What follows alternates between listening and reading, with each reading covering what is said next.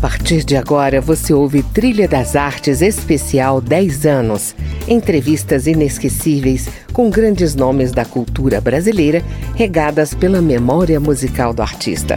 Hoje vamos voltar ao ano de 2016 e passear pela arte de Ana Mulaerte, uma das maiores diretoras do cinema brasileiro. A apresentação: André Amaro. Olá, amigos! O Trilha das Artes começa hoje com Gal Costa, Língua do P, sugestão musical da cineasta Ana Mulaerte, que estará conosco nesta meia hora de conversa, falando sobre cinema e sobre seus filmes. Duval Discos, Que Horas Ela Volta e a sua última produção, Mãe Só Há Uma.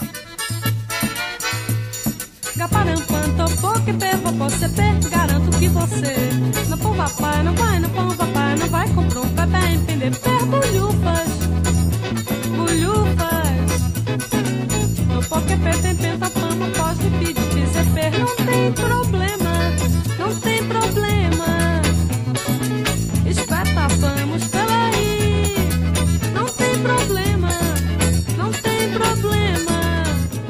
Ana, depois do sucesso do filme Que Horas Ela Volta, como é que anda a sua agenda? Na verdade, depois que eu lancei o filme Que Horas Ela Volta, pela própria tema do filme, né?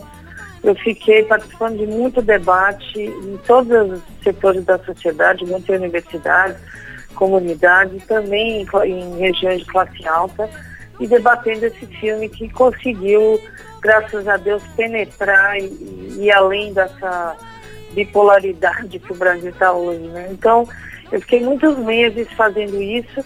Agora eu estou botando um pouco o pé no freio, pensando um pouco na minha vida pessoal. Estou parando um pouco, mas de toda maneira continuo em dose menor.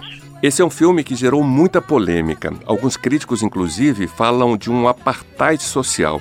Esse termo reflete mesmo a temática do filme, na sua opinião? Olha, o, o primeiro nome desse projeto chama-se A Porta da Cozinha, né?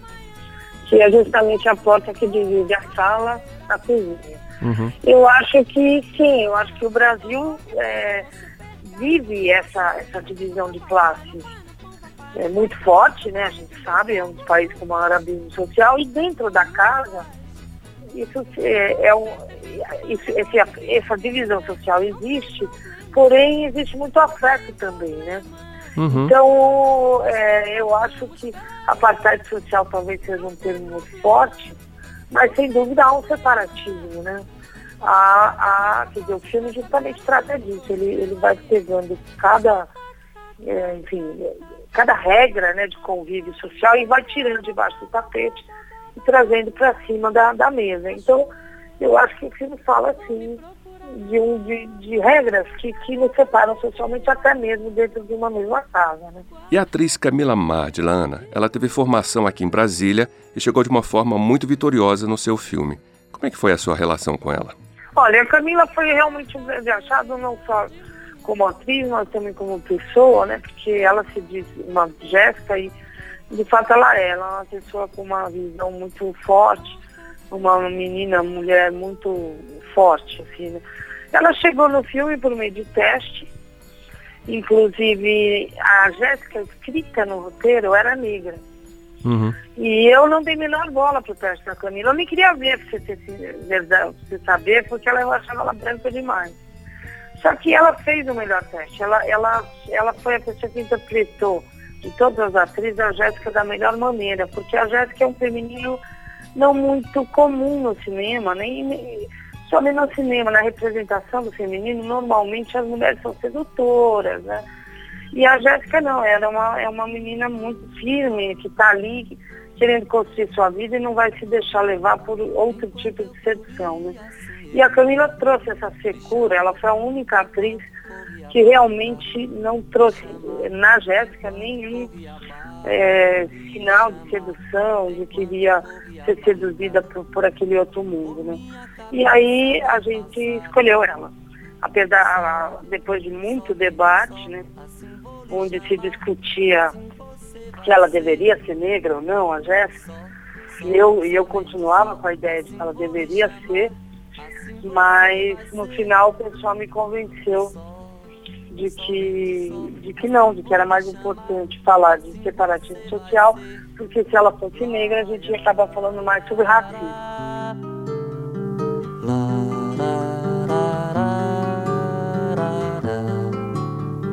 Preta, preta, pretinha, preta, preta, pretinha, preta, preta, pretinha, preta, preta gata pretinha.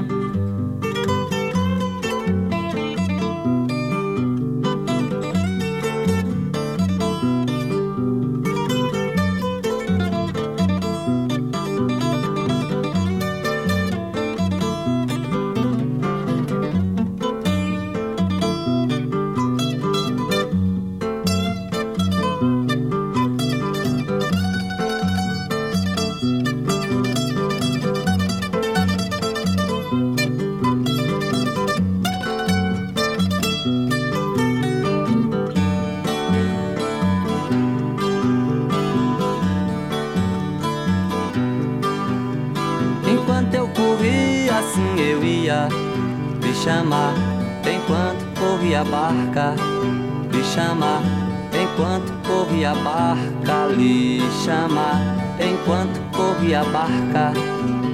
Por minha cabeça não passava só, somente só. Assim vou lhe chamar, assim você vai ser. Só, só, somente só. Assim vou lhe chamar assim você vai ser.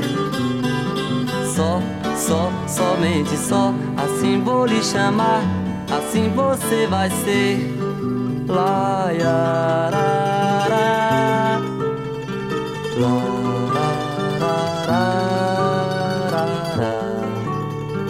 Preta, preta, pretinha. Preta, preta, pretinha. Preta, preta, pretinha, preta, preta, pretinha.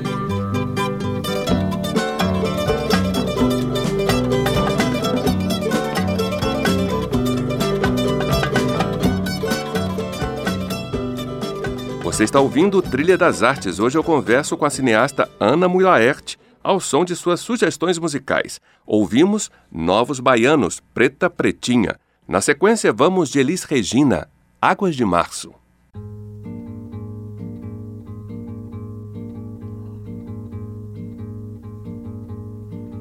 É pau, é pedra, é o fim do caminho. É um resto de toco, é um pouco sozinho. É um caco de vidro, é a vida, é o sol. É a noite, é a morte, é o laço, é o anzol. É peroba do campo, nó da madeira, cainga, uma tita pereira. Ana, você está com um novo filme em circulação pelo mundo, Mãe Só Há Uma. Do que trata o filme? Ele é um filme baseado, inspirado no caso Pedrinho Vilma, né, que foi um caso de um sequestro famoso que aconteceu aí em Brasília e Goiânia, né? Exato. Mas ele, ele parte dessa situação, né, de um menino que tem uma vida normal, um adolescente, de repente ele se vê obrigado a trocar de mãe, de casa, de escola, inclusive de nome. Então é um filme sobre identidade, né? O que que sobra de você se nada do que foram que disseram que era seu era de fato seu, né? Ok, agora eu percebo que a mãe é um personagem recorrente nos seus filmes. Alguma explicação para isso? Olha, eu, eu sempre foi um motivo muito especial, porque eu sem perceber eu voto para ele, né? Uhum. É, realmente quase todos os filmes de trabalho, de telefilmes, sobre mãe envolvem essa figura. Agora, eu acho que a mãe ela, ela, tem um papel muito importante né, na formação da pessoa. Então, eu acho que quando eu penso na mãe, eu penso muito na visão freudiana de mãe, né, na, na grande educadora, e aonde a cultura, onde a sociedade começa é através da mãe. Né? Então, eu acho que é por isso que eu volto sempre lá, eu acho que você cura a mãe, você cura a sociedade. Outra coisa que me chama a atenção é a presença ou a remissão ao surrealismo nos seus filmes. Você pode falar um pouco sobre isso? Na verdade, no começo tinha, né? O primeiro projeto meu de longa é esse Porta da Cozinha, que virou O Que Horas Ela Volta. E ele tinha muitos elementos, vamos dizer, de realismo mágico.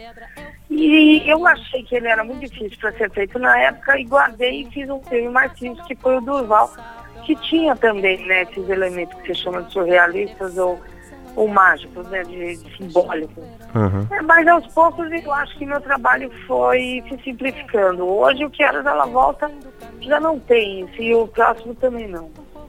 Entendi. Mas o Durval sem dúvida tem. Fim do caminho, é um resto de toco, é um pouco sozinho pau, pedra, fim do caminho. resto de toco, um pouco sozinho. Pau, pedra, fim do caminho, resto de toco, sozinho.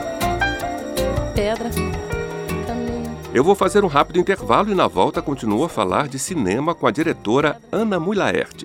Fique na trilha, eu volto já.